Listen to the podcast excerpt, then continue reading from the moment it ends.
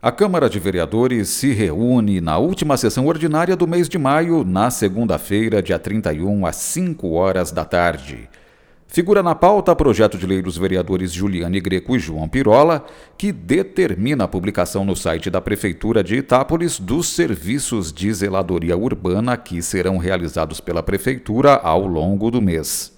O texto do projeto apresenta um rol exemplificativo de ações como tapa-buracos, varrição, poda de árvores, conservação de áreas públicas e limpeza de entulho que deverão estar no cronograma a ser divulgado no último dia de expediente do mês anterior ao mês de prestação dos serviços. Toda alteração no cronograma ou cancelamento deverão ser informados no site com a devida justificativa. O status do serviço como concluído, em andamento, cancelado ou atrasado deve também ser divulgado.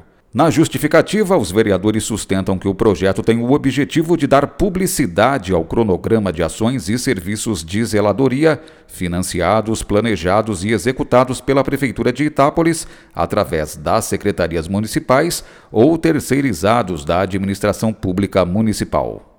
A lei entra em vigor 30 dias após a publicação. E a sessão de segunda-feira vai ter também indicações, moções e requerimentos ao prefeito, como o pedido de informações sobre os valores gastos pela prefeitura com internações de dependentes químicos desde 2019 até a data atual. A sessão de Câmara vai ser na segunda-feira, dia 31 de maio, às 5 horas da tarde, ainda sem presença de munícipes no plenário, mas com transmissão ao vivo nas redes sociais YouTube e Facebook da Câmara Municipal. Veja em itapolis.sp.leg.br a pauta completa da sessão. Flávio Moraes, Jornalismo, Câmara Municipal de Itápolis.